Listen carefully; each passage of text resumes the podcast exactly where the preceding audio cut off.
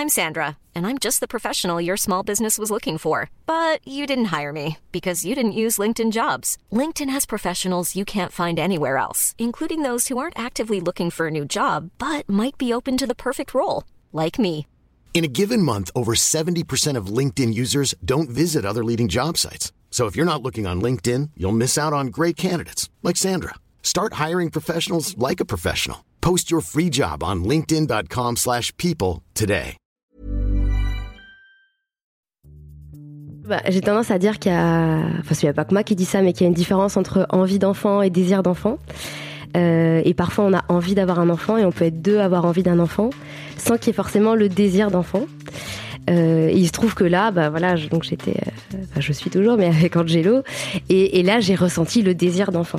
J'avais pas forcément l'envie, mais cette rencontre, parce que je pense qu'elle est vraiment liée à ça, cette rencontre avec les parts de moi que j'ai pu rencontrer dans ce travail et conjointement avec cet homme, a fait que j'ai vraiment ressenti le désir d'avoir un enfant. Exécuté par qui? Fabrice Florent. Fabrice Florent.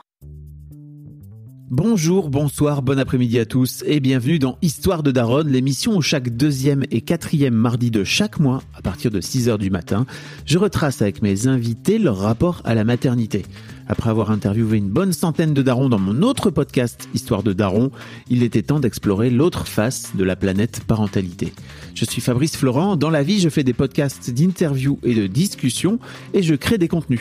Si vous aimez cet épisode, allez donc écouter la bande-annonce de ce podcast pour en découvrir plus sur moi et mes autres contenus.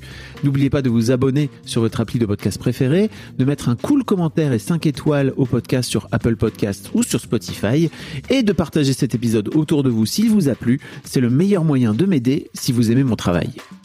Tout ce que tu vas dire, on pourra le cut après coup. Je préfère que tu cut après coup que sur le moment où tu sois en train de te dire ah mais non est-ce que, j'ai envie de le dire ou pas tu vois ce que je Ah veux ouais, dire non, en plus, de toute façon, moi, je, je sais pas faire. Donc là, il vaut mieux que je sois pure nature parce que sinon, euh, pff, voilà. Oui, oui, oui. Je... donc très bien Voilà. Et puis là, je suis là en tant que Estelle, quoi. De toute Oui. façon, je suis pas psy, je suis pas quoi que ce soit, quoi. bah t'es psy Oui, mais je veux dire, oui, bien sûr, mais je, voilà, je, je vais pas filtrer mes réponses, quoi. Ok. Euh, et puis on va parler de, de transgénérationnel parce qu'en fait c'est ça aussi dont je, vou- je voudrais bien je voudrais bien parler. Donc là pour le coup d'avoir à la fois ta casquette de maman mais aussi ta casquette de maman éclairée quoi entre guillemets. euh, Oui, puis mon propre parcours, de toute façon, est- Oui. N'a pas te va été. Ouais, très bien. Toutes des questions. Non. Allons-y. On est donc avec Estelle qui n'a pas de questions. Allons-y, on y va. J'ai pas de questions, je sais pas si j'ai des réponses non plus, mais je suis là. Euh, Estelle, on s'est rencontrés euh, par l'intermédiaire. Je sais pas si on le dit d'ailleurs. Ouais, on peut le dire. Ouais. On s'est rencontrés par l'intermédiaire d'Angelo euh, Follet, qui est déjà passé deux fois dans mes podcasts. Euh, dans Histoire, fidèle. dans Histoire de succès, dans Histoire de mec. Euh, et, euh, et en fait, vous avez eu euh, un, un fiston il y a un an. Ouais, le 30 septembre, ça fera un an. Euh, et je t'ai vu poster déjà de plus en plus de trucs sur bah, ta, ta condition de maman sur, tes, sur tes réseaux sociaux. Et, et en fait, là, dernièrement, tu as lancé carrément un compte sur le transgénérationnel, si j'ai bien compris, t'es psy, c'est ça, dans, dans la vie? Oui, dans la vie, dans la vie, je suis psychogénéalogiste aujourd'hui et je suis en, en formation pour être psychanalyste. Ok. Et donc, avec une vraie force, enfin, une vraie spécialité autour du transgénérationnel? Et en gros, le transgénérationnel, dis-moi si je me trompe, c'est les, les trucs qu'on se refile de génération en génération, de père en fils, de mère en patate fille. chaude. Exactement. Alors oui, c'est une, une approche en tout cas, la psychogénéalogie ou l'analyse transgénérationnelle. On parle un, un peu des deux. C'est pas exactement la même chose, mais finalement dans la pratique, ça se ressemble. C'est une manière d'analyser euh, les transmissions, l'héritage, donc toutes ces choses qu'on qu'on porte et qui peuvent euh, conditionner ou influencer nos comportements, nos choix, nos, nos émotions, nos, nos expériences y compris l'expérience de la maternité, mais en tout cas toutes les expériences qu'on peut qu'on peut vivre. Donc c'est, j'ai lancé un compte, oui, pour euh, mettre un peu la lumière là-dessus, puis partager euh, euh, les accompagnements que je, que je propose. Donc c'est tr- c'est très intéressant. Tu parles notamment de la place de la mère. Enfin, il y a, y plein plein de sujets. hein. Je mettrai le lien dans, dans les notes si jamais les gens veulent aller découvrir. Et je crois que les gens vont vouloir aller découvrir après ce après cet épisode. Et je crois que c'est la première fois que j'ai euh, quelqu'un qui est en face de moi spécialiste euh, du, du transgénérationnel, alors que c'est un sujet qui est un peu euh, en filigrane dans, je crois, tous mes podcasts en fait, puisque je demande aux gens de raconter leurs histoires. Donc souvent ça vient sur les parents.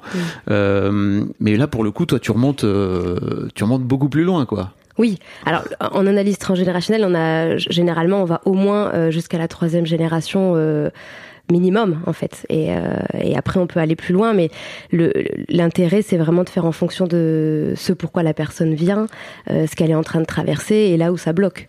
Donc, en fonction de ça, en fait, on va remonter euh, le fil des transmissions qui ont pu faire. euh, des transmissions d'ailleurs et des défauts de transmission, ce qui parfois n'a pas été transmis euh, de manière euh, consciente, mais qui a pu être euh, transmis en creux et qui fait qu'aujourd'hui la personne se trouve empêchée. euh. Donc oui, c'est on, on va remonter quand même généralement au-delà de du de, de l'histoire euh, consciente que les personnes peuvent raconter, euh, ce qu'on va appeler l'histoire intergénérationnelle, c'est-à-dire des gens qui se sont côtoyés de leur vivant. Mais alors, j'ai une question toute bête, et après, on va parler de ton histoire de maman, hein, parce pas que c'est très intéressant. Mais euh, j'ai une question toute bête, c'est que moi, par exemple, je suis, je crois que je serais incapable de remonter au-delà de mes grands-parents, par exemple, parce que j'ai pas de souvenirs et qu'on m'a pas raconté beaucoup de choses, etc., etc., quoi. Comment tu fais alors de ce fait-là? Alors, il y a plein de manières. C'est vrai que c'est parfois on a la croyance que pour euh, travailler, enfin pour faire un, un accompagnement en psychogénéalogie, il faut avoir beaucoup euh, d'informations sur sa famille, avoir déjà un arbre généalogique hyper complet. Alors qu'en fait, pas forcément. On va travailler déjà de toute façon avec une mémoire euh, subjective, qui est, qui est la mémoire intériorisée de la personne.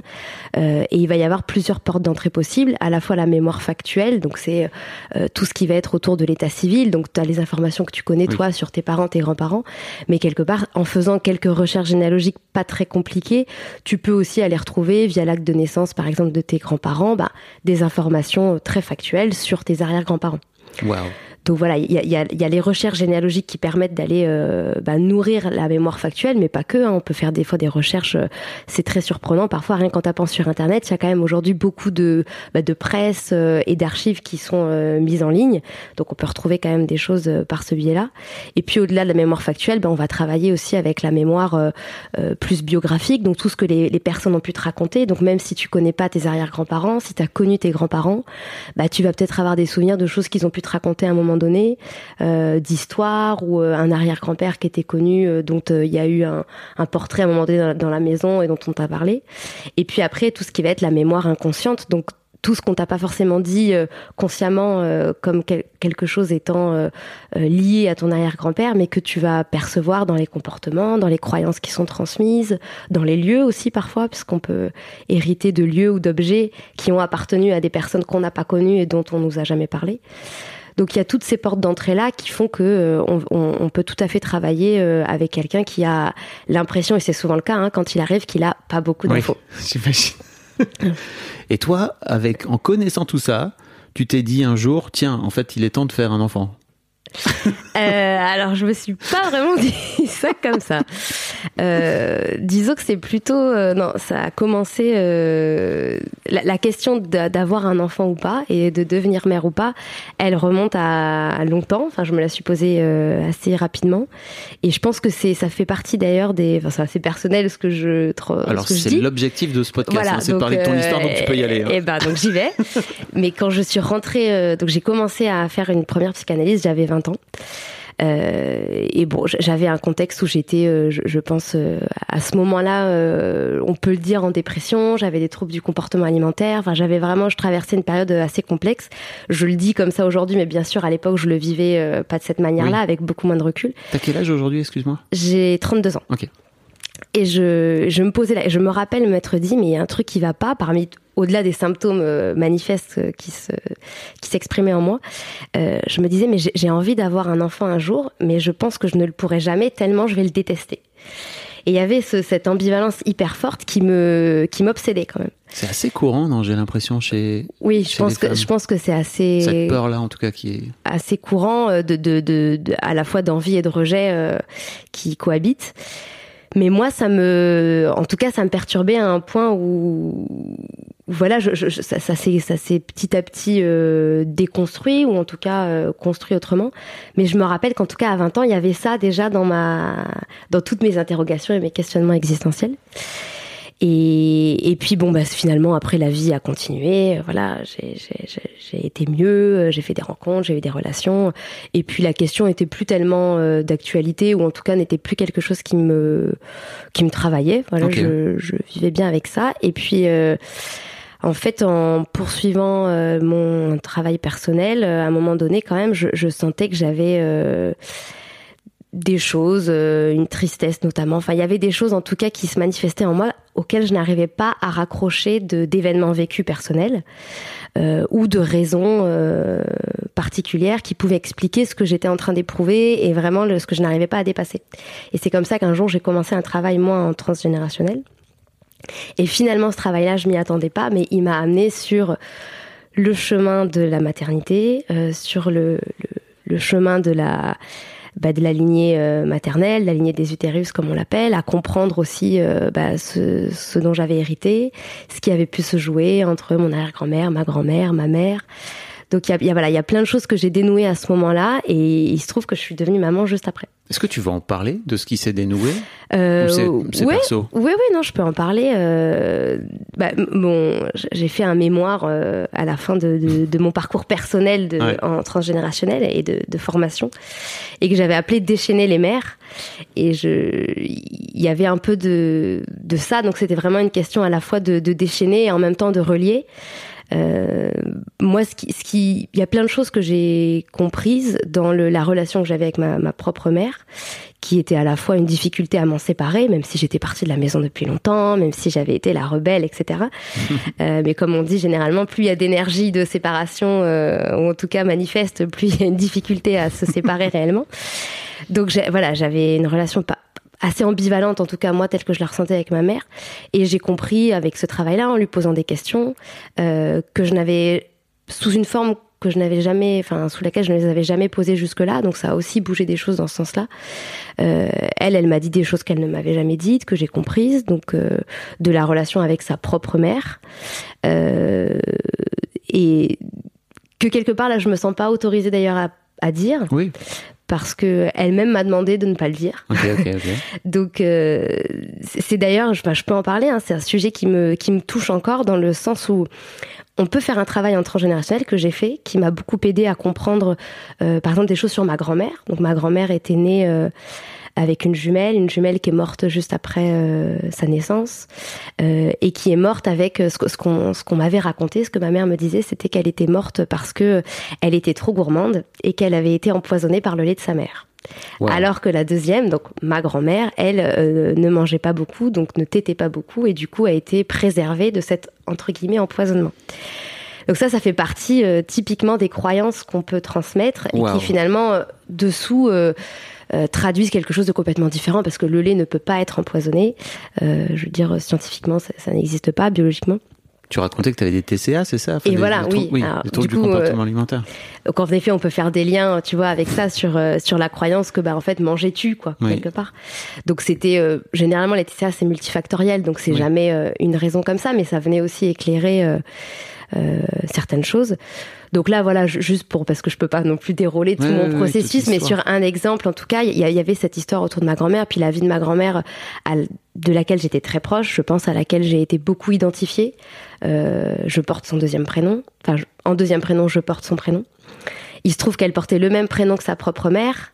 Donc finalement, en fait, moi, euh, je porte le prénom euh, de... Enfin, je porte mon prénom et puis après, je porte le prénom de ma grand-mère, de mon arrière-grand-mère et aussi de mon arrière-arrière-grand-mère de la même lignée des mères parce que je, en troisième prénom, j'ai le prénom de ma grand-mère paternelle, mais il se trouve que c'était le même que mon arrière-arrière-grand-mère maternelle. Waouh. Donc en fait, dans mes prénoms, j'ai vraiment toute la lignée euh, des utérus, sachant que euh, ma maman s'appelle Anne-Marie et que le troisième prénom que je porte, c'est Marie, donc je porte aussi la moitié de son prénom, elle. Waouh. voilà, donc c'est bon, c'est... Je, faut faire attention parce que parfois en psychogénéalogie, on a tendance à faire et du décodage et du sensationnalisme, je sais pas si ça se Ouais, dit comme ça. surpsychologiser. Voilà. euh, Ce que moi je suis c'est pas du tout mon approche. Euh, donc là, parfois, quand on donne comme ça un exemple, ça peut avoir l'air un peu euh, waouh, mais c'est, euh, en tout cas, moi, ça m'a aidé. Ça a été un Mm. défi. Il y, a, il y a beaucoup de choses que j'ai comprises. Oui, c'est plutôt des pistes C'est que des une pistes. explication, quoi. C'est des There's never been a faster or easier way to start your weight loss journey than with PlushCare. PlushCare accepts most insurance plans and gives you online access to board-certified physicians who can prescribe FDA-approved weight loss medications like Wigovi and Zepbound for those who qualify. Take charge of your health and speak with a board-certified physician about a weight loss plan that's right for you. Get started today at plushcare.com slash weight loss. That's plushcare.com slash weight loss. plushcare.com slash weight loss. I'm Sandra, and I'm just the professional your small business was looking for. But you didn't hire me because you didn't use LinkedIn jobs. LinkedIn has professionals you can't find anywhere else, including those who aren't actively looking for a new job but might be open to the perfect role, like me. In a given month, over 70% of LinkedIn users don't visit other leading job sites. So if you're not looking on LinkedIn, you'll miss out on great candidates like Sandra. Start hiring professionals like a professional. Post your free job on linkedin.com/people today. D'entrée, en Oui. fait. C'est des portes d'entrée de l'inconscient familial qui peut et de l'inconscient collectif aussi parfois dans les prénoms. Mais ce que je voulais dire, c'est qu'en tout cas, on peut faire un travail en transgénérationnel et pourtant rester parfois euh, ben, à, à l'orée de certaines choses parce que la- la- les personnes qui sont encore vivantes, euh, ben, il y a des choses qui peuvent pas se dire tant qu'elles sont là ou qu'elles elles ont pas envie de dire et, et c'est comme ça et on peut pas aller euh, plus loin. Donc moi, en tout cas, dans mon vécu de mère aujourd'hui, il y a des choses que je sens euh, très euh, fluides et très intégrées par rapport à ce que j'ai pu comprendre de ma lignée. Et il y a encore des choses qui font partie de mes de mon équation personnelle, euh, qui sont difficiles pour moi. Et, et dont je sais qu'il faut que j'accepte que c'est comme ça pour l'instant, parce que ma mère m'a dit voilà, il y a des choses que je te dirai pas, et que je respecte ça aussi. Il m'est arrivé un truc aussi, c'est que bah, j'ai creusé un petit peu mon histoire et je, je suis allé voir mon père et mon père a sciemment menti. Hmm. En tout cas, il a changé l'histoire.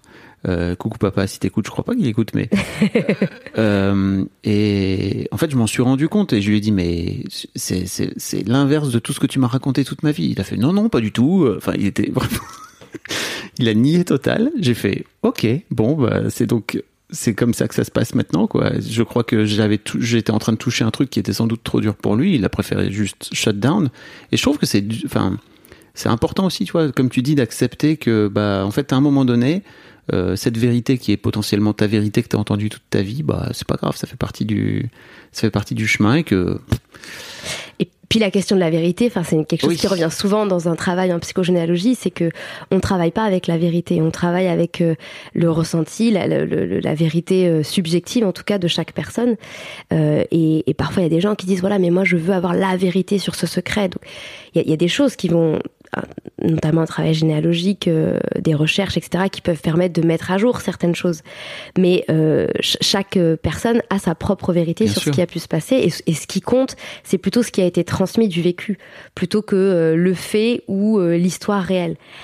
Mine de rien, euh, parfois, voilà, on a quand même besoin de cette recherche-là. euh, bien sûr parfois, il faut choisir entre vérité et sens, euh, vérité et liberté. euh, c'est pas toujours des, des choix évidents, mais Puis le simple fait que tu t'accroches à tout prix à une vérité qui est euh, une vérité que tu imagines universelle, ça on dit aussi euh, pas mal sur toi. quoi. Le fait que- ah bah oui, oui. Alors que bah c'est pas grave, c'est juste Ouais. euh, c'est juste comme tu dis des ressentis, des vécus différents quoi. Ouais. C'est dur. Hein. Mais c'est vrai que voilà, aujourd'hui, je, je- je- je- j'en parlais là hier récemment avec une amie, mais je disais que je, je peux à certains égards, euh, dans la relation que j'ai avec ma mère, me sentir prisonnière de ses secrets. C'est-à-dire que je, je sens que même à 32 ans, même en ayant, en ayant fait euh, une analyse, même en, en ayant en étant moi aussi aujourd'hui en formation, en étant psychogénéalogiste, euh, je continue quelque part, il y a une part de moi qui continue à avoir envie de la délivrer de ses secrets et que bah, se pose face à moi le choix de euh, soit continuer à être prisonnière de ces secrets et attendre qu'elle me rende ma liberté en les confiant, soit en prenant ma liberté et en acceptant que c'est ses secrets et basta quoi. C'est ta vie, c'est pas la sienne quoi. C'est ça. Donc c'est voilà, mais ça c'est dans- les relations qu'on peut avoir de de- de- d'enfants à parents aussi, ou parfois euh, sans le vouloir, un, parent euh, a, a confié inconsciemment le- le- la mission à un enfant de de, de l'aider ou de le soutenir ou de lui révéler certaines parts de lui. Et je sais qu'il y a beaucoup de jeunes euh, qui nous écoutent, qui n'ont pas encore d'enfants et qui écoutent euh, Histoire de Daron ou Histoire de Daronne pour comprendre un peu comment fonctionne leur père ou leur mère. Et c'est vrai que c'est un truc moi que j'ai compris un peu tard et que j'aurais préféré apprendre avant. C'est en fait pourquoi t'attends de l'autre, euh, pourquoi t'attends de l'autre qui te délivre d'un truc quoi, tu vois, alors qu'en fait tu peux décider toi-même de de le prendre quoi. Ouais. Tu vois, et te dire bah, alors je ne vais pas te laisser cette opportunité là et je vais prendre pour moi Ouais. le- la possibilité de me délivrer quoi. T'as raison. C'est pas facile. Hein. Non, c'est pas facile. Et donc, tu me racontais que effectivement ce travail de, de, de, de- sur le transgénérationnel avec ta, ta lignée de, de femmes, etc. dans, ton- dans ta famille, t'a amené à la maternité? Oui, en, en tout cas, il se trouve que factuellement, euh, quand j'ai terminé euh, moi ce travail-là personnellement, je suis tombée enceinte euh, pas très longtemps après. Ah yes. Factuellement, mais je pense qu'il y a eu quelque chose, en tout cas, d'un accouchement personnel qui a précédé l'accouchement réel, qui a permis tout ça. Ok. C'est- je- je- J'avais plus peur d'être mère en fait. Ok. Voilà, c'est vraiment ça qui a changé. C'est que je, je sais pas, j'étais pas plus prête qu'avant, mais j'avais plus peur. Et donc c'était pas forcément un projet euh, prévu, c'était juste euh, on verra bien comment ça se passe, on s'entend bien. euh. Euh, ouais, c'était pas un projet. Bah, j'ai tendance à dire qu'il y a, enfin, il y a pas que moi qui dis ça, mais qu'il y a une différence entre envie d'enfant et désir d'enfant. Et parfois, on a envie d'avoir un enfant et on peut être deux à avoir envie d'un enfant sans qu'il y ait forcément le désir d'enfant. Et il se trouve que là, bah voilà, je- donc j'étais, enfin, je suis toujours, mais avec Angelo, et, et là, j'ai ressenti le désir d'enfant. J'avais pas forcément l'envie, mais euh, cette rencontre, parce que je pense qu'elle est vraiment liée à ça, cette rencontre avec les parts de moi que j'ai pu rencontrer dans ce travail et conjointement avec cet homme a fait que j'ai vraiment ressenti le désir d'avoir un enfant. Donc du coup voilà, c'est vrai que Ulysse est arrivé euh, dans ce désir d'enfant et je pense que le- l'envie d'enfant est, est arrivée, voire est en train d'arriver euh, après. C'est-à-dire qu'en fait, euh, Quoi bah, moi, je, je- je- je le vis comme ça, en tout cas, c'est que j'avais vraiment le désir, euh, en fait, plus que le désir d'enfant, je pense que j'avais le désir de, de, de devenir mère, enfin, de, de porter un enfant. Euh, je pense j'avais le désir d'avoir un enfant avec cet homme-là aussi, Ouais. c'est-à-dire euh, euh, vraiment de, de, de donner la vie et puis quelque part de, de qu'on fasse quelque chose de, de commun. un, euh, un projet commun. un projet commun, voilà, avec un mélange d'ADN qui voilà. et, et, et que petit à petit, tout en ayant conscience, bien sûr que c'est une responsabilité, mais euh, bah, la prise de conscience de la responsabilité, elle arrive après, et même l'envie d'enfant, euh, le- le- l'envie d'être maman, en fait, elle, ça arrive maintenant. C'est-à-dire que et, et c'est en train d'arriver. Il y a encore des fois où c'est très ambivalent. C'est-à-dire que j'ai l'impression de d'avoir euh, d'avoir suivi un désir euh, sans avoir conscience qu'en fait j'étais pas forcément euh, prête à m'assumer toutes les responsabilités. Ah ouais? Mm. Un an après? Ouais, un an après, ouais. Alors que Mais j'ai aucun regret. Mais c'est une bien. ambivalence, voilà. C'est c'est une ambivalence euh, qui, est, qui est toujours présente et que et que d'ailleurs euh, euh, dont on parle aussi avec Angelo, voilà. Dont c'est c'est ouais, c'est mais, mais comme d'un point de vue du couple, par exemple, même tous les deux, voilà, on, on traverse des choses, etc. Et on a pu se dire, on, on a l'impression qu'on est en couple depuis récemment, alors qu'en fait, ça fait plusieurs années. C'est-à-dire que parfois, je trouve qu'il y, a- y des choses euh, qui se font euh, a posteriori. Ah, je comprends ce que tu veux dire. Mais et en fait, c'est aussi. Mais pour moi, ça fait aussi partie de la petite enfance. C'est-à-dire que c'est un tel roller coaster que t'as pas vraiment l'occasion de te rendre compte. En fait, t'es juste dans. Il faut prendre soin de cet enfant. Il faut faire en sorte qu'il survive euh, tous les jours, lui le Ouais. nourrir, euh, le prendre, prendre soin de lui, le changer, etc., etc. Que je. Je, alors, peut-être que les gens euh, nous vont le dire. Vous pouvez, vous pouvez réagir. D'ailleurs, vous pouvez venir sur Instagram euh, pour venir nous dire. Mais euh, je me demande à quel point c'est pas c'est pas en fait assez euh, courant en fait finalement. Oui, je, pense que c'est courant. Après, je pense que c'est. Moi, je me sens autorisée à dire ces choses-là. Puis bon, euh, j'ai entendu hein, autour de moi quand je suis devenue maman. euh, parce que je posais des questions, même ma mère, à ma sœur, qui est, euh, qui est ma petite sœur, mais qui est, euh, Qui est déjà maman. qui est déjà maman, euh, que je pouvais me poser trop de questions. Bon, ça, je l'ai entendu depuis toujours. Euh, oui, c'est vrai que je, je, je, je pense que c'est important aussi dans la, au début là de, de la maternité, c'est un, un tel tsunami que quelque part, euh, parfois il suffit juste d'ouvrir les bras et d'accueillir quoi. Et, et c'est parfois plus facile que d'essayer de lutter en essayant d'intellectualiser ou en se posant des questions. Mais bon, on est ce qu'on est. Oui. Et donc, moi, je me posais des questions et je questionnais ma mère sur qu'est-ce qu'elle avait ressenti au début. Quand on est arrivé, euh, parce que j'ai trois frères et sœurs et on est assez rapprochés en âge. Donc, euh, Ok, elle a eu quatre enfants en six ans. gros ride pour, Voilà. euh, pour la maman d'Estelle. Donc, euh, je suis la fille aînée. Et euh, donc, du coup, voilà, c'est des questions que je posais parce que je me disais, mais mon Dieu, c'est un tel, c'est un tel tsunami, c'est tous mes ressentis. je sais plus où c'est que je voulais en venir quand je disais ça, mais euh, Tu disais que tu étais plutôt dans, dans le cérébral que dans, que dans Oui. euh, je pense que j'ai j'ai mis du temps euh, à, oui, à accepter que, enfin, ouais, à juste accueillir, à accueillir. Et aujourd'hui, ce que je me, je me le dis, par exemple, et je me le dis avec sérénité, alors qu'au début c'était pas le cas. Je me dis bon, ben il y a un temps pour tout. Euh, Peut-être que là aujourd'hui, euh, euh, sans être dans le sacrifice, mais il y a un temps pour tout. Et, mine de rien, moi je le ressens comme ça en tout cas. C'est vrai que la maternité, elle m'a ouvert à quelque chose du- d'une, bah, plus d'un féminin qui était pour moi pas accessible jusque là. Je pense que je me suis même construite un peu contre ce féminin-là. Qui est une force plutôt d'accueil et d'accompagnement et de ressenti et de calme aussi et que ça c'était pas c'était pas très intégré chez moi et c'était pas très même accessible quoi Je crois que c'est- on peut en profiter pour faire un petit point sur le féminin et le masculin parce que je sais qu'il y a plein de gens qui sont un peu contre ça et notamment à l'ère du féminisme, tu vois. Mm. en fait, je comprends parce qu'il y a vraiment un truc très caricatural bien derrière. sûr Euh, ok, donc en fait c'est essentialiste euh, le masculin et le féminin, Euh, mais en gros ce que tu es en train de dire c'est que ça t'a, on, on est tous, masculin et féminin voilà, on, on est tous avec les deux énergies à l'intérieur et que le masculin va plutôt dans l'action et va plutôt, bah, plutôt aussi dans le cérébral, hein, euh, généralement.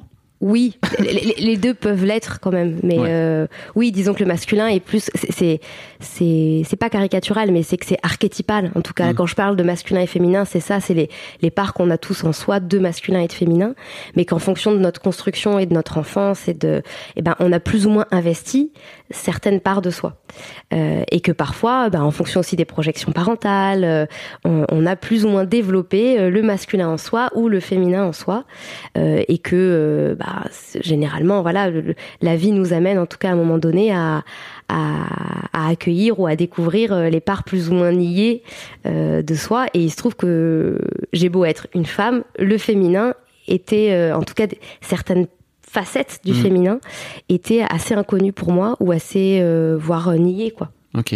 Mm. Et ça arrive souvent chez les, notamment les petites filles euh, dont les, dont les pères auraient voulu qu'ils soient Elles sont un euh, garçon, par euh, exemple. Oui, bien sûr. Oui, ça peut arriver. c'est des choses qui peuvent arriver. Ou, ou moi, je sais que par exemple, c'est, je me disais quelque chose au moment où, où Doculis est né. Euh, j'avais lu dans un livre euh, qui parlait justement des, des rôles, euh, enfin des pas- des rôles, mais euh, de, de ces énergies masculins, féminins, euh, et que comment traditionnellement dans ces énergies-là aussi, mais aussi dans les rôles masculins et féminins, plutôt des hommes et des femmes, l'homme était celui qui, pour l'enfant, allait lui ouvrir la porte de l'extérieur, et, et la, la femme qui allait être celle qui allait plutôt lui, lui ouvrir son monde intérieur. Mm. Et, et je, me rappelle m'être euh, vraiment, mais j'avais une profonde colère qui montait à ce moment-là en me disant, mais non, en fait, moi, je veux être les deux. Et c'était pas une colère de, mon Dieu, ces stéréotypes, euh, enfin, c'est des stéréotypes, etc. C'était plutôt, mais en fait, moi, je veux être les deux. Je veux à la fois être celle qui lui ouvre son monde intérieur et celle qui lui ouvre le monde extérieur.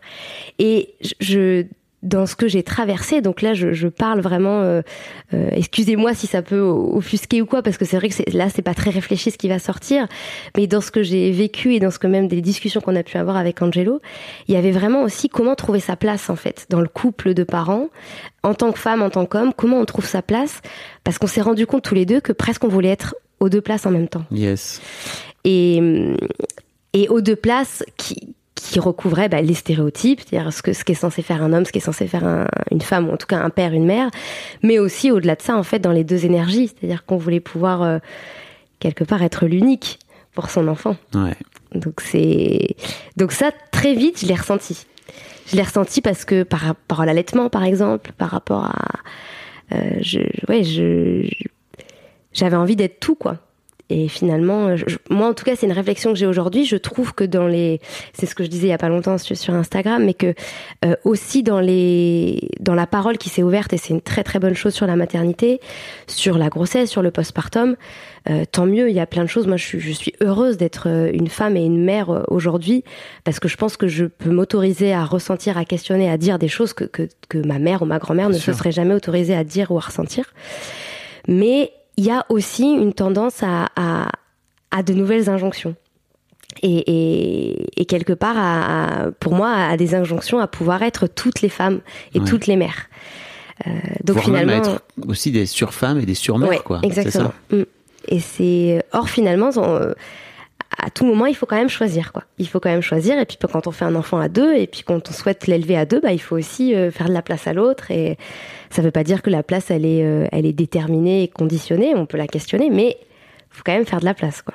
Ouais, c'est clair. Et tu disais par rapport à l'allaitement que, que, que tu avais eu du, du mal, c'est ça, par rapport à ça, ou tu t'es posé des questions? Alors ça a été un l'allaitement, on va dire que dans le travail que j'ai fait en transgénérationnel, ça a été un, un, sujet euh, justement parce que dans l'allaitement, il y a aussi beaucoup de choses qui se transmettent. Euh, euh, si on lit le livre d'Elisabeth euh, Badinter, euh, L'amour en plus, on voit comment euh, les règles finalement de, de de puériculture ont évolué en fonction des époques et de l'histoire, où il y a des époques où on recommandait aux femmes d'allaiter, à d'autres moments on, leur recommandait plutôt de ne pas allaiter, Mm. comment ça a pu ou pas euh, intéresser et arranger les hommes aussi, euh, toutes ces différentes euh, règles. Euh, donc historiquement déjà c'est super intéressant de voir comment s'est construit euh, bah, les injonctions par rapport aux, aux mères sur cette question-là, et puis dans les familles au niveau plus micro, comment ça s'est transmis quoi? Est-ce est-ce que les femmes ont pu allaiter? Est-ce qu'elles ont eu le choix? Euh, parce qu'il y a des femmes qui ont voulu allaiter mais qui n'ont pas pu. Toutes ces questions-là, et il se trouve que moi, dans ma lignée des mères, l'allaitement a toujours été problématique quelque part. C'est-à-dire que soit il y a eu ben, cette croyance de, enfin, si on remonte les générations, à la troisième génération, moi j'ai eu une, ma, mon arrière-grand-mère a été abandonnée euh, à la naissance par sa mère, euh, qui était fille-mère et qui du coup est partie en tant que nourrice, du coup vendre son lait dans une autre famille, euh, en laissant sa fille euh, sous le, la responsabilité de ses propres parents. Donc elle n'a pas allaité sa fille, elle a allaité d'autres enfants à la place Waouh. parce qu'elle était fille-mère, donc pour des raisons, voilà, je vais pas rentrer dedans. Et puis ensuite, donc il y a ma grand-mère qui, elle, euh, ben, aurait été, euh, dont l'allaitement aurait pu la tuer, mais qui finalement n'a pas beaucoup tété, donc du coup n'a pas, n'a pas été empoisonnée. Enfin, ça c'est la transmission qui a été donnée. Et puis ma mère qui, elle, euh, a été très peu allaitée par sa mère et qui, moi, a essayé de m'allaiter, mais finalement euh, s'est rendu compte euh, a- après quelques semaines, euh, je crois, au moins plusieurs semaines, que finalement, en fait, je, je ne prenais pas de lait et que je- mes pleurs incessants qui étaient assez traumatiques pour mes parents sur le moment, visiblement, en fait, étaient liés au fait que je ne mangeais pas Que tu avais la dalle et que. Voilà. que j'avais la dalle. Donc, avec tout ça, moi, je, je, je me, je, me questionnais sur l'allaitement, quoi. Puis de tout ce que je voyais, sur euh, que c'était pas si facile, euh, mais en même temps avec, euh, et qui est super, mais je veux dire toute une communication sur euh, allaiter partout, tout le temps, que je trouvais génial, mais qui en même temps je- que je pouvais vivre aussi comme une injonction C'est une grosse injonction, hein, de si t'y arrives pas. euh, bah ouais si j'y arrive pas qu'est-ce qui se passe? Est-ce que je suis une femme un peu moins naturelle un peu moins sauvage moins bonne un peu moins libérée voilà une- un peu, donc bon toutes ces choses là que je pense que les mamans traversent euh, et, et qui va aussi avec un marketing aujourd'hui donc et- je veux dire on est pris euh, quand même euh, dans plein de choses bon et puis finalement j'ai j'ai je- J'en suis arrivée à me dire, bah, il se passera ce qui se passera. De toute façon, j'avais conscience que, euh, voilà, on est aussi héritière de, de, bah, de transmission, euh, que de toute façon que j'allaite ou que je donne le biberon, ce serait très bien, et que mon enfant aurait ce dont il avait besoin. Donc j'ai allaité trois mois, mais euh, ça m'a mis, ça m'a fait traverser beaucoup de choses sur la dépendance, sur euh, sur l'immobilisme, euh, sur euh, tout ça quoi. Le fait qu'il fallait pas bouger. Ouais, pas bouger, euh, sur euh, ouais le, le fait que du coup bah quand t'allaites, ton enfant est quand même plus ou moins collé à toi, du coup tu peux pas déléguer. Donc euh, ça, c'était dur pour toi? Ah ouais ça c'était dur. Ouais. Mm. C'était dur et ouais, c'était c'était difficile parce qu'en fait j'avais env- envie en même temps d'être bah, de le vivre pleinement et j'ai adoré allaiter. Franchement, j'ai adoré ça, ça s'est très bien passé en plus. Et merci à toutes les mamans qui m'avaient donné des conseils et parce que du coup bah voilà, je les ai appliqués parce que c'est vrai que c'est loin d'être euh, évident euh, d'allaiter. Et donc j'ai adoré allaiter mais en même temps euh, dire que voilà dans la sensation je trouvais ça incroyable euh, parce qu'en plus je trouve que l'allaitement c'est vraiment euh, oui à la fois du plaisir à la fois d'une forme d'amour euh, immense qu'on ressent. Enfin c'est moi je l'ai vécu comme ça et en même temps j'ai été très soulagée quand j'ai arrêté donc euh, c'est ambivalent Bah oui. Et en même temps, je comprends, enfin, je, je comprends les deux, hein, Ouais. dans les deux cas. hein. T'étais soulagée et t'étais, t'as pas, t'as pas eu de culpabilité euh, avec le fait d'être soulagée? T'étais hyper, Non. tu t'es senti hyper libre Ouais, par rapport à le, ça? le- le sevrage, qui était un peu, qui, est, qui est une question dans, ma, dans mon parcours personnel, euh, c'est très bien passé. Je, je- pense, en tout cas, parce que ça, je peux pas le parler à sa place, mais pour Ulysse comme pour moi, quoi. Il n'y a pas eu de problème. euh, il a tout de suite, euh, voilà, pris le biberon, etc. J'ai pas eu d'engorgement. Donc c'est vrai que ça a été une- un moment très fluide. Ok.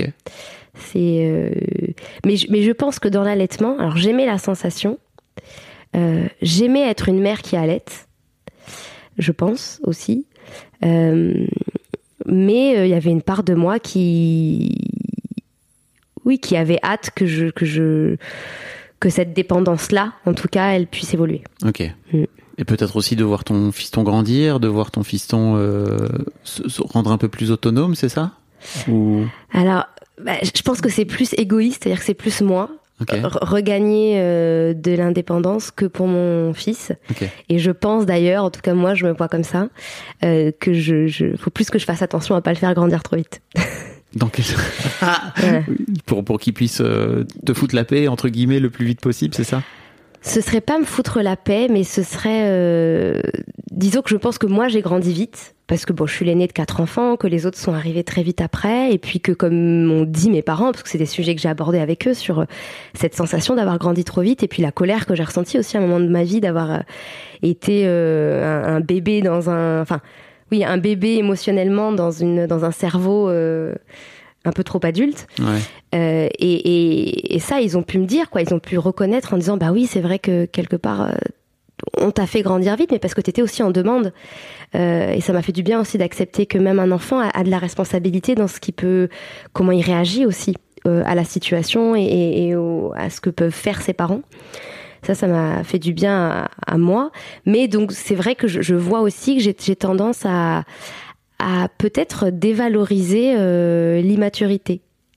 Ah. Je- je- J'en parlais il y a pas longtemps. Enfin, je me posais la question sur ce que c'était la maturité, sur psychanalytiquement, on va dire, voilà, les psychanalyses, comment, les comment ils définissent la maturité, ce que c'est que de devenir un adulte.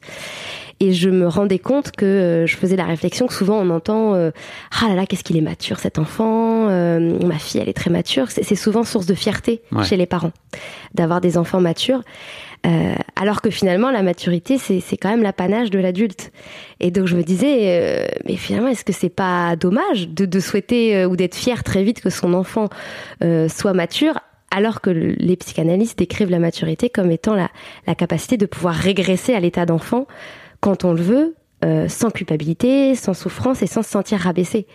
Donc je me disais, mais comment ne pas se sentir rabaissé de, de, de, de redevenir un enfant quand finalement on a senti la fierté de ses parents de ne plus l'être Waouh. Bon, je sais pas si c'est très clair ce que je Si, dis. c'est carrément clair. Ça me, ça m'amène dans, dans ma, la propre éducation qu'on a donnée, qu'on a donnée à mes filles. Bah, je dis ça sans aucun jugement, hein, Ah c'est mes propres bien, euh, réflexions que je non, me non, j'entends bien. C'est juste, tu, tu viens de m'ouvrir une porte tellement intéressante. C'est Mm. la, on a eu deux filles euh, qui avaient deux ans d'écart. Et en fait, euh, l'aînée, euh, quand, euh, quand sa petite sœur allait arriver, si tu veux, assez rapidement, elle s'est dit, ok, donc maintenant je suis la grande. Et donc, euh, bah, par exemple, elle faisait des trucs fous comme euh, euh, s'habiller toute seule euh, à un an et demi, Eh quoi, oui. tu vois, mettre ses chaussures toute seule. Et elle était trop contente. Et nous, en plus, on l'a valorisé du fait que, mais bon, c'était à la base, c'était vraiment un truc qu'elle voulait faire elle-même en disant, en fait, je suis la grande maintenant, donc je vais m'en occuper. Et je crois que c'est un truc qu'on a beaucoup, beaucoup valorisé, tu vois, de, bah, c'est bien ma grande, t'es une grande. euh, et alors que t'as raison, en fait, fondamentalement, elle avait un an et demi. Bah, je je sais pas si j'ai raison, mais disons que moi, c'est ce que je ressens par rapport à ce que ce que j'ai vécu. Mm. Et puis le- là, aujourd'hui, les questions que je me pose, mais alors encore une fois, euh, moi, j'ai un vécu beaucoup plus long de fille que de mère. Parce que Ouais. j'ai été fille pendant, enfin, je le suis encore d'ailleurs, pendant 32 ans, alors que je suis mère d'un petit garçon de 10 mois. Donc c'est très. C'est très récent, quoi. Voilà, il y a des choses théoriquement, je peux en parler, et puis il y a des choses euh, que je vis, et puis certainement que je ferai peut-être les mêmes choses que mes parents. Donc, voilà, c'est. Mais c'est vrai que je me suis posé cette question-là, quoi. Je, me- je me suis dit à un moment donné, la, la maturité, euh, euh, ouais, on, la valorise, alors que dans l'immaturité, il y a aussi quelque chose de très riche et que bah il faut un temps pour tout. Waouh. Mm. Comment tu vis le fait d'avoir un petit garçon? Alors, euh, personnellement, de manière très intuitive, je voulais, j'étais rassurée que ce soit d'abord un garçon. Ok. Mm. Mais plus, je pense, par rapport à bah, la relation que j'ai avec ma maman, Ouais. euh, qui est très forte. Hein, je- J'aime énormément ma maman, mais justement, je pense que j'avais j'avais trop peur de, de que les, les- la projection soit encore plus forte, parce que la projection elle y est bien sûr. Enfin, c'est normal, mais j'avais peur qu'elle soit encore euh, plus forte et que qu'il y ait quelque chose qui se rejoue. Enfin voilà, j'étais rassurée que ce soit un garçon d'abord. quand tu dis la projection, tu parles de quoi? Juste pour les gens qui n'ont pas forcément. Ah le- oui, la, la projection de, c'est-à-dire que ce que je pouvais projeter, vu que moi je suis la fille aînée, euh, si j'avais une fille en premier, quelque part elle allait se retrouver à la même place que moi, et donc j'avais peur de ce qui allait pouvoir se jouer euh, entre elle et moi, sur les places, sur euh, ce que j'allais projeter sur elle de mon propre vécu, euh, de ma relation avec ma maman. Et puis je pense en tant que fille euh, et, et future femme.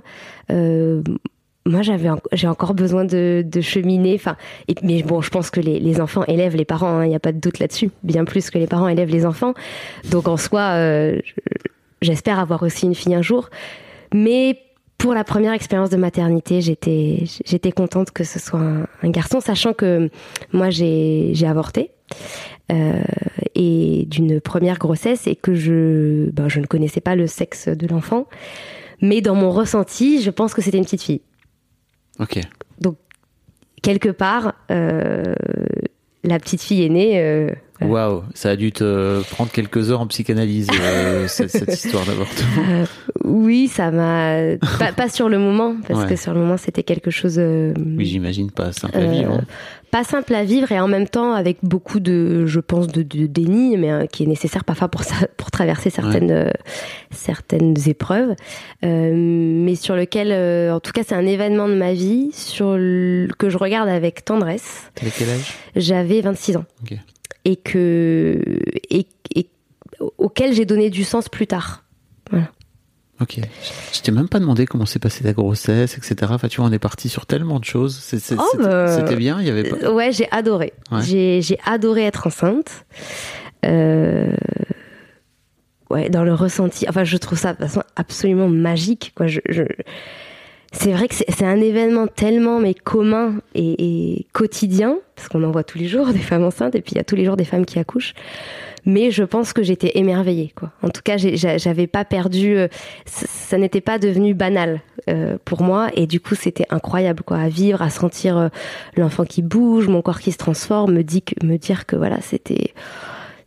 Ouais, que c'était la vie était en train de se créer. euh, je- je- c'était quand même un ravissement euh, de- pendant toute la grossesse. Après, euh, j'ai eu beaucoup de chance parce que j'ai eu une grossesse euh, sans complications, euh, sans problème, euh, et j'ai adoré accoucher. Voilà. Mais j'ai eu aussi beaucoup de chance parce que bah, j'ai j'ai choisi d'accoucher euh, sans péridurale et et c'est et vraiment je l'ai vécu comme un moment euh, oui transcendantal quoi l'accouchement. À ce point-là. Ouais ouais ouais Explique-moi transcendantal, dans quel euh, sens bah, dans le sens où je pense que je, ça m'a fait contacter des, des, oui, des, des parts de moi que je ne pensais pas qu'étaient là. Enfin, c'est-à-dire que je trouve qu'il y a- il y a une, il y a une forme de d'expérience qui dépasse euh, l'entendement que je pouvais avoir jusque-là. Ça t'a ouvert d'autres portes, tu veux dire, sur, sur la conscience de toi? Euh, oui, Ok. ouais, vraiment. euh, je pense que, alors déjà dans le rapport à mon corps, parce que bon, j'ai parlé, j'ai eu des TCA euh, quand j'avais 20 ans, mais qui, se, qui ont duré un peu, puis qui avaient commencé avant. Euh, mais la, réconciliation avec mon corps a pris du temps. Euh, donc c'était le, le, le cas, c'est-à-dire que ça, sera toujours un, c'est toujours un, un- mon meilleur ami. euh, il peut y avoir de l'ambivalence dans le rapport que j'ai avec mon corps, mais vraiment aujourd'hui je l'aime. J'aime mon corps et en fait euh, quand euh, je suis tombée enceinte, c'était assez récent que ce soit aussi plein comme ressenti. Et l'accouchement, je pense, a, a parachevé euh, la grossesse, cette relation avec mon corps. Parce que je me suis dit, mais c'est quand même incroyable, euh, ce- cette part de moi que j'ai détestée pendant tant d'années, elle est quand même capable de faire quelque chose euh, que je trouve Non, mais dingue. c'est- extraterrestre. Ouais. Quand on y réfléchit un petit peu, le, le génie mécanique Mm. qu'il y a derrière, euh, qu'il y a derrière tout ah ça. ouais. quoi. Et puis j'avais confiance. Voilà. En fait, plus que quelque part aimer son corps ou quoi, qui, qui finalement, je, là je viens de le dire, donc c'est que ça me parle peut-être un peu, mais ce qui me parle le plus, c'est que j'ai confiance dans mon corps. Voilà. J'ai j'ai confiance en lui. Je sais que je peux compter sur lui. euh, c'est et, et là à ce moment-là, c'est vraiment ce que j'ai ressenti quoi. Je me suis dit waouh, c'est le corps est capable de ça, euh, de de, de... Ouais, j'a- j'avais écouté des, des vidéos d'une. Bon, il se trouve qu'en plus, j'ai eu un, pour, le coup, j'ai eu un parcours de préparation à l'accouchement très chaotique. Mais ça m'a pas dérangé, voire ça m'a plu parce que je crois qu'en fait, j'a- j'adore les surprises. Euh, j'ai- tendance pas mal à bah, être en retard, à, à fonctionner pas mal dans l'urgence, et donc finalement le côté euh, pas trop préparé me, me plaisait. Ok. Euh, L'improvisation, j'aime bien. Donc T'avais pas euh, peur, t'étais. Ok. bah j'a- j'avais j'avais un peu peur, hein, mais euh, mais je me disais ça, attends, ça, ça, ça va se faire. Voilà. Donc, Oui. voilà, ça va se faire. priori, à un moment donné, il faut que ça sorte. Ouais. Et la phase de désespérance dont on peut entendre parler parfois, je l'ai plus vécue au tout début que à la fin. Enfin, c'est-à-dire qu'à la fin, euh, puisque voilà, on, on dit que généralement au moment de la, la progression de l'ouverture du col de l'utérus de la femme, la phase de désespérance peut arriver plutôt à la fin quand euh, voilà on. J'ai jamais entendu parler de ce terme, de la Ah phase bon de désespérance, non. Ah bon, et ben bon, moi j'en ai entendu parler dans mes lectures. euh, Ouais, ouais. C'est euh, qui serait en fait une phase au moment de donc vraiment corrigez-moi les, les personnes qui sont spécialisées là-dedans si je Ouais, dis ouais. des bêtises mais qui serait une phase pendant la- l'accouchement où bah, le, le col arrive à, à maturité d'ouverture et où finalement bah, le, le bébé va commencer à descendre dans le bassin et qui est un moment où généralement la, la femme peut avoir l'impression que ça va jamais passer quoi ça va jamais passer, je vais jamais y arriver. euh, là, je viens de traverser euh, la, la vallée euh, du désert, quoi. Et là, c'est voilà, là, j'arrive au point de désespérance, et qui est généralement le moment où justement euh, elle a le plus besoin d'encouragement parce que c'est comme un seuil à passer, quoi. C'est comme, euh, je, je crois que c'était une sage-femme qui disait ça. Il y a, y a- et moi, ça m'a vachement aidé. Il y a comme une, une, il faut presque accepter de mourir à ce moment-là. C'est presque ça en fait, accepter de mourir parce que finalement, on- alors on meurt pas. Oui et non parce que je pense qu'on a aussi des mémoires en soi. euh, les mortes en couche, je veux dire, ça existe encore et ça a beaucoup existé. Donc il y a aussi ces mémoires-là, hein, On l'accouchement. revient sur euh, le transgénérationnel, oui. là, pour le coup. parce que dans l'accouchement, bah, il y a, y a, euh, c'est, c'est toujours une zone de risque. Et, et- dans les transmissions, c'est aussi comme ça qu'une femme peut le, peut le ressentir. Et parfois, il y a des femmes qui ont des peurs viscérales de l'accouchement, voire qui font des rêves ou des cauchemars, euh, et parce qu'elles sont encore empreintes de, de, de transmission, d'héritage, ou dans leur lignée, il y a eu des mortes en couche, il y a eu des accouchements extrêmement traumatiques qui n'ont pas pu être euh, digérés, qui n'ont jamais été euh, absorbés par les individus et par le système familial. Donc l'accouchement, je pense, dans l'inconscient collectif, reste encore une zone à risque. Mais c'est aussi euh, une zone de, de, de prise de puissance incroyable des femmes. Je te regarde avec des grands yeux là, tu vois. C'est pas ce que j'ai pas encore fait assez d'épisodes d'histoire de Daronne. Et puis ben moi je l'ai pas vécu non plus. Donc vraiment Mm. là je suis en train de t'écouter en disant ok. Et je- je- on, tu vois, on, on m'avait jamais parlé euh, de l'accouchement de façon aussi, euh, euh, on va dire technique ou en tout cas comme tu dis viscérale ou corporelle quoi. C'est Mm. c'est hyper intéressant. Bah, il y, y a eu. Alors moi, j'ai écouté. euh, en tout cas, il y a- je peux dire un nom d'une personne. Oh oui. Oui. Il y a une sage-femme qui s'appelle. Enfin, elle fait un programme qui s'appelle Quantique Mama. C'est une sage-femme euh, qui est euh, qui est aujourd'hui au, au Costa Rica, au Canada, je sais plus. Euh, en tout cas, elle accompagne, elle a des programmes d'accompagnement de femmes et en fait, elle, elle parle de l'approche quantique de la naissance. Et, et elle, elle euh, moi, ça m'a beaucoup aidé. En fait, finalement, j'ai pas eu vraiment de préparation, mais j'ai écouté ses, ses podcasts, enfin son, son sa formation, et, et elle parle des différents seuils de l'accouchement et c'est beau. Enfin, c'est vraiment, je trouve ça très beau en fait les les différents, les différents stades en fait. De préparation, parce que- puis, puis qui se passe entre le bébé et la maman, hein, parce que bien sûr c'est pas, c'est un acte qu'on fait à deux et à trois avec le Oui, papa. j'allais dire, mais là, ça pour le coup, c'est un truc, tu vois, où moi je me dis, et c'est un truc que j'avais ressenti euh, à l'époque de l'accouchement de ma femme, où je me disais, mais en fait, c'est un truc que je n'arriverai jamais à vivre et que je ne vivrai jamais. Et en ça, il y a aussi une forme de deuil à faire, tu vois, en tant que père, de se dire, bah, en fait, je serai jamais complet comme t'es complète toi aujourd'hui à avoir. euh, euh, d'un autre côté, sur le moment, j'avais pas envie d'être à sa place. hein. Ouais. Ah non, mais moi je, suis très heureuse d'être une femme euh, et, et d'être une femme et d'avoir pu euh, devenir maman. Mais je me dis que bien sûr que ça reste un deuil, euh, tout comme entre guillemets le deuil de ne pas avoir de pénis. si on prend Ouais. d'un point de vue psychanalytique chez la femme, euh, restera toujours. De pouvoir faire l'hélicobite. Voilà. Quelle joie. Mais c'est oui, oui, bien sûr que c'est un deuil. Mais c'est vrai que là, il y avait une image qui me venait pendant que là tu parlais et, et je pensais à l'accouchement. C'est vrai que mine de rien, en fait, accoucher, c'est c'est c'est faire un passage. mine de rien pour son enfant. Euh, c'est lui permettre de passer. Donc c'est c'est ça que je disais dans le féminin aussi que moi j'ai- embrassé en devenant maman, c'est apprendre aussi pas être en retrait, mais aussi à, faire de la place, à faire un passage en tout cas, et euh, à laisser quelqu'un passer. Oui, puis j'allais dire, il y a un truc très passif aussi, euh, qui est pour le coup féminin, de recevoir, de laisser, de laisser, de laisser aller, quoi. Alors je dirais pas passif parce que je pense Oui. que dans l'accueil il y a beaucoup, Ah oui. l'accueil est très actif. Oui. Mais bon, c'est c'est des mots, hein. Mais je, je- c'est plus de la réceptivité que de la passivité, je dirais. Je vois ce que tu veux dire. Voilà. Je crois que j'ai compris. Mais bon, c'est vrai que c'est important pour moi parce qu'en fait, euh, être réceptif, ça demande d'être très très engagé.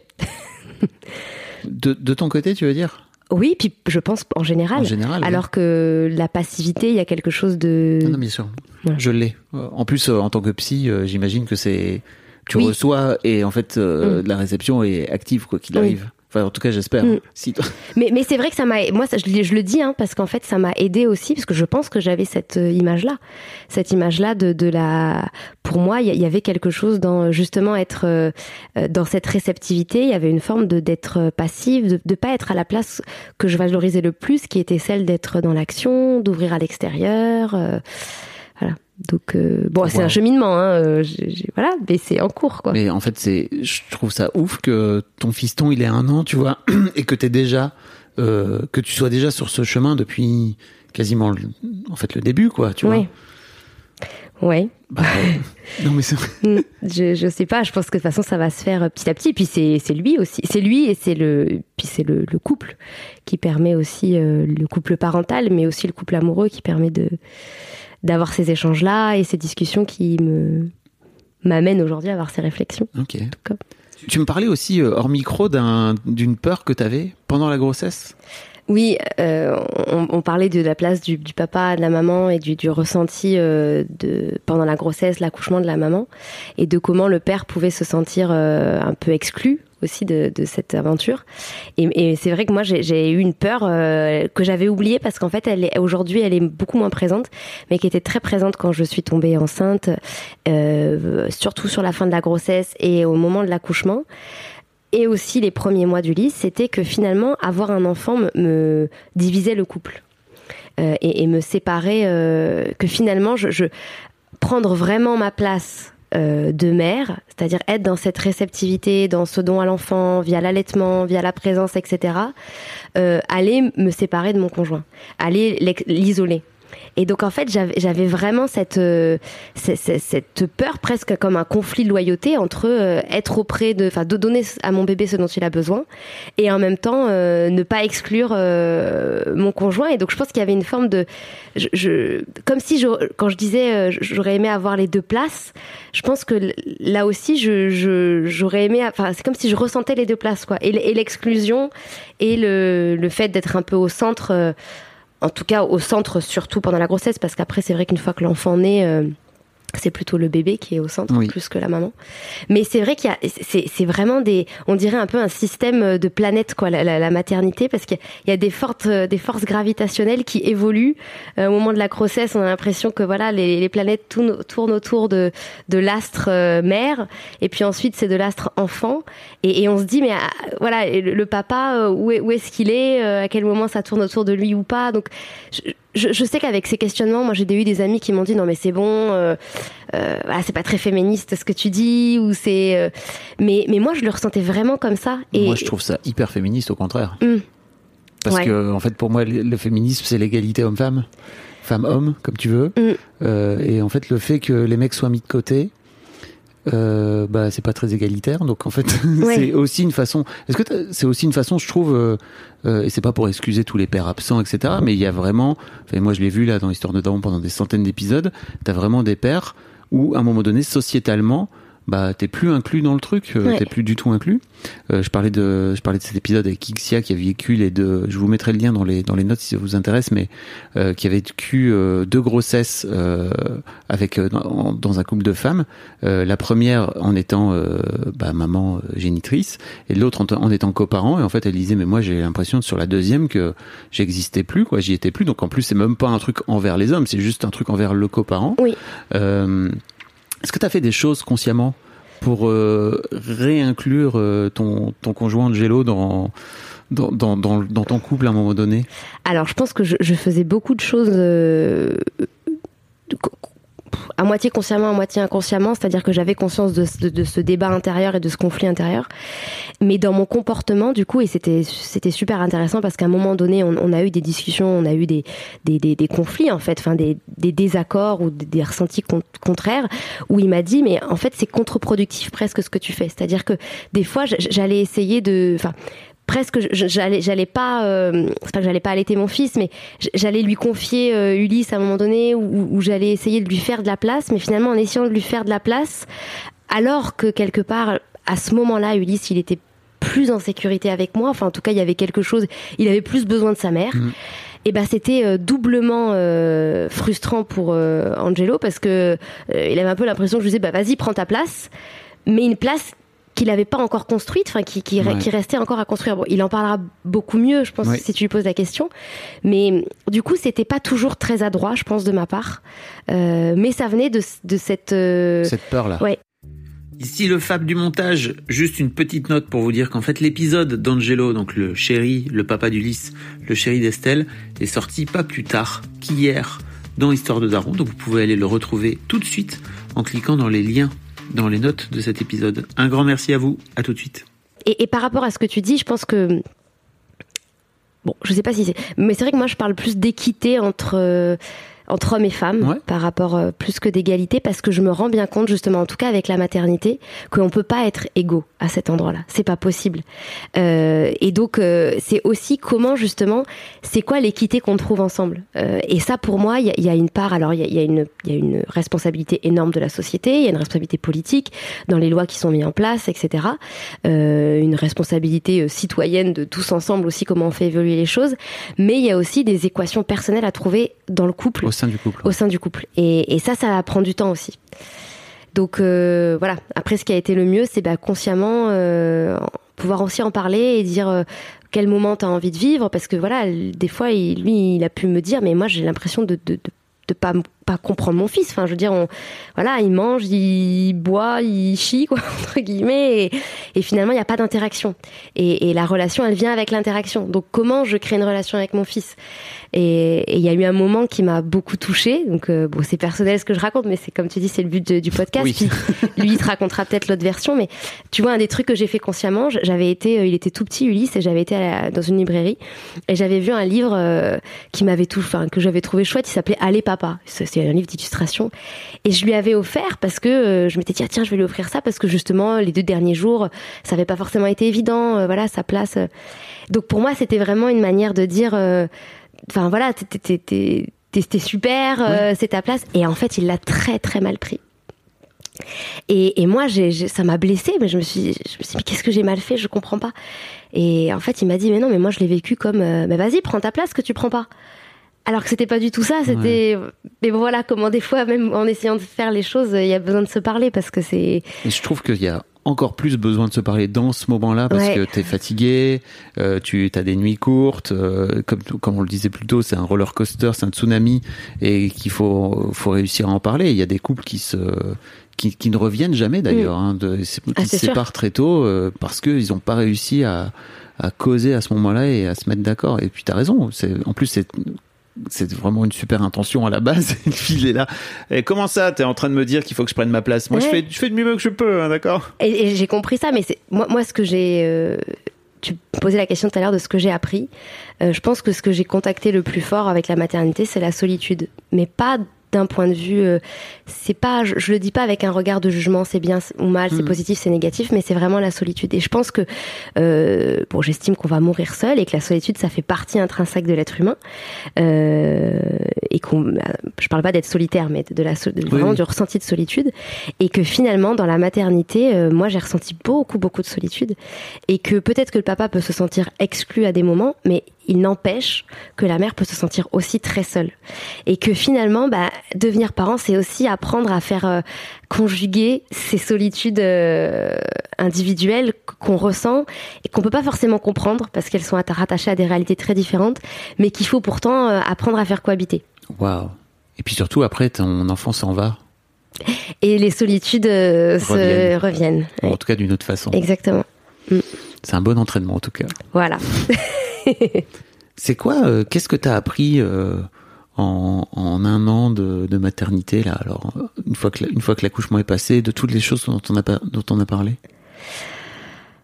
Ah, euh, Qu'est-ce que j'ai Oh bah j'ai appris énormément de choses, mais du coup s'il y a des choses qui me, en particulier, qui m'ont marqué, bah je pense que ça m'a encore plus amené euh, à être vraiment dans le moment présent. Alors ça peut paraître euh, vraiment quelque chose qui est rabâché, rabâché partout, euh, c'est vrai, mais ça m'a obligé à être engagée au moment où je suis avec la personne parce qu'un enfant, en tout cas l'enfant, il fait pas euh, 14 000 choses en même temps.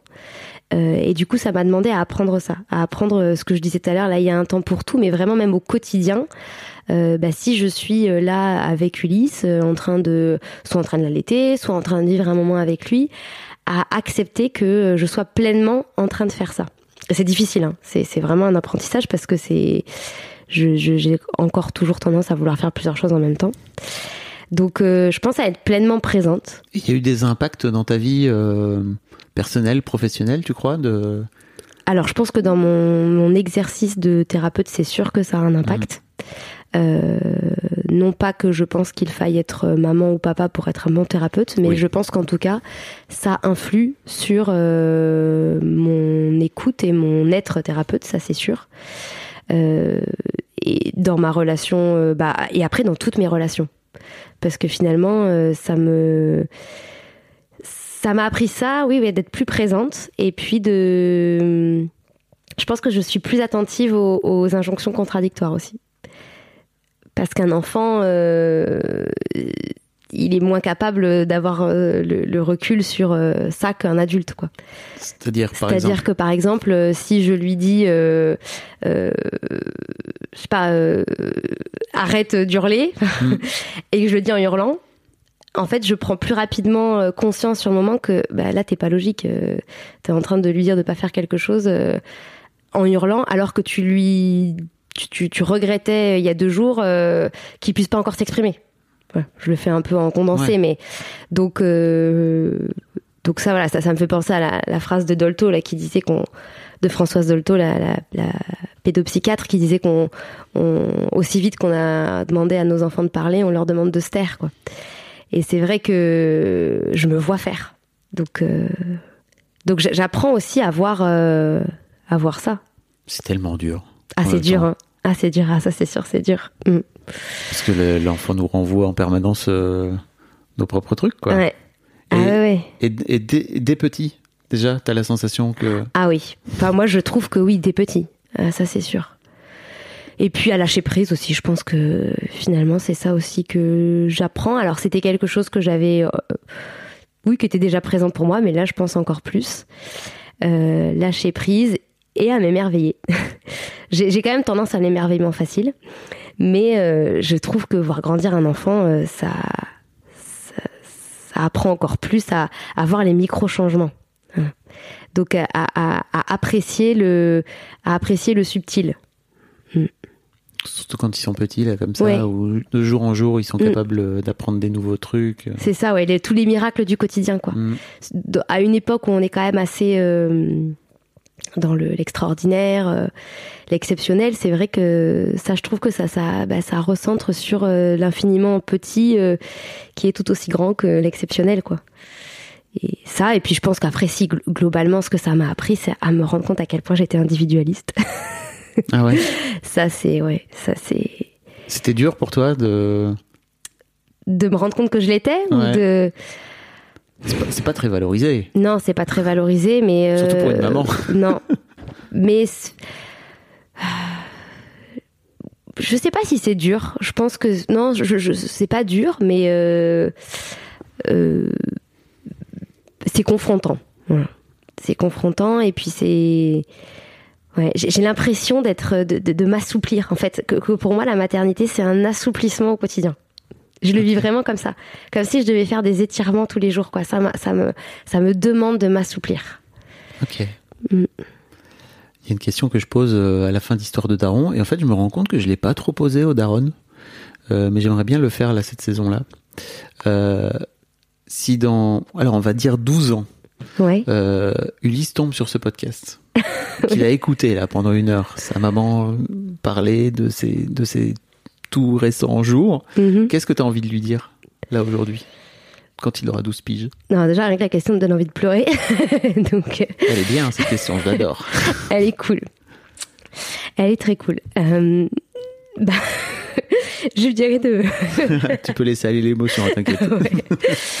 Euh, je te disais avant que j'avais pas trop de problème avec ça, mais du coup là c'est c'est Une criant. illustration. C'est une illustration. Euh, bah, je pense que je lui dirais de pas avoir peur de ses émotions. Bonne illustration pour le coup. Voilà. On n'est pas dans une injonction contradictoire. non, là ça va. Euh, ça et puis de. Ouais, je pense que je dirais ça et je dirais que. Bah, je sais pas. ça me coupe la chic cette question. ça me coupe la chic. Euh, en tout cas, de, de. Non, parce qu'en fait, tout ce qui me viendrait là serait des injonctions. Quelque part. En fait, enfin. euh, Ouais, de, de, de regarder la vie avec ses yeux. Enfin, en fait, voilà, je, je pense que j'aurais rien d'autre à dire que ça, quoi. Continue à regarder la vie avec tes yeux de, de qui tu es à ce moment-là. J'avoue. Voilà. Pas mal comme conseil. Est-ce qu'il y a d'autres choses sur le- dont, dont t'as pas parlé, dont t'aurais aimé parler? Hmm. Non, non, non, bah, j'ai- j'ai. J'aime bien l'improvisation, donc c'était très bien. Ah, c'était cool. Un grand merci Estelle. bah, merci beaucoup à Franchement, tu m'as toi. ouvert. En plus, c'est canon parce que tu- je crois que tu m'as vraiment nourri pour mes pour mes futures interviews. euh, et tu sais, je fais beaucoup ça, c'est-à-dire que les, je me nourris aussi en tant qu'intervieweur au fil de l'eau des gens que je rencontre. Et franchement, c'est c'était très très nourrissant tout ce que tu m'as raconté. Donc merci beaucoup Bah, merci à toi. pour ça. En plus de tout ce que tu as pu raconter par ailleurs, j'imagine qu'il va plaire aussi aux auditrices aux auditeurs. quoi. Bah, je sais pas, mais en tout cas, j'étais Ah, ravie je- de, J'en suis à peu près sûr. de le partager avec toi. Très souvent, j'ai une règle. Quand je passe un bon moment, ça- les, les auditrices et les auditeurs passent un bon moment, donc c'est cool. Bah, en tout cas, merci beaucoup pour ton invitation. Avec grand plaisir. Je mettrai un lien donc euh, vers ton vers ton compte euh, Insta parce que tu fais plein de choses. Et je crois vraiment qu'en plus c'est c'est primordial d'aller creuser ces sujets-là, ou en tout cas de s'interroger, d'en prendre conscience, Mm. sans pour autant rentrer forcément dans une analyse, mais en tout cas de Oui, sur Insta, c'est, c'est, je, je partage plus des, des éclairages ou des réflexions. Après, c'est un format qui est pas très propre à la, à l'approfondissement, en tout cas pas toujours, Oui. je trouve, mais c'est vrai que bah, tu poses des graines en tout cas. voilà, je pose des graines. Et ça, je trouve Mm. ça bien. Et Merci. puis après, je te donnerai mon site aussi si tu veux, parce qu'il y a Bah, plus bah, de- je mettrai le lien également. Allez hop là, on met tout. si vous voulez aller, aller voir Estelle. Et puis bah merci pour les, votre écoute à ceux qui nous ont écoutés. si, c'est cool.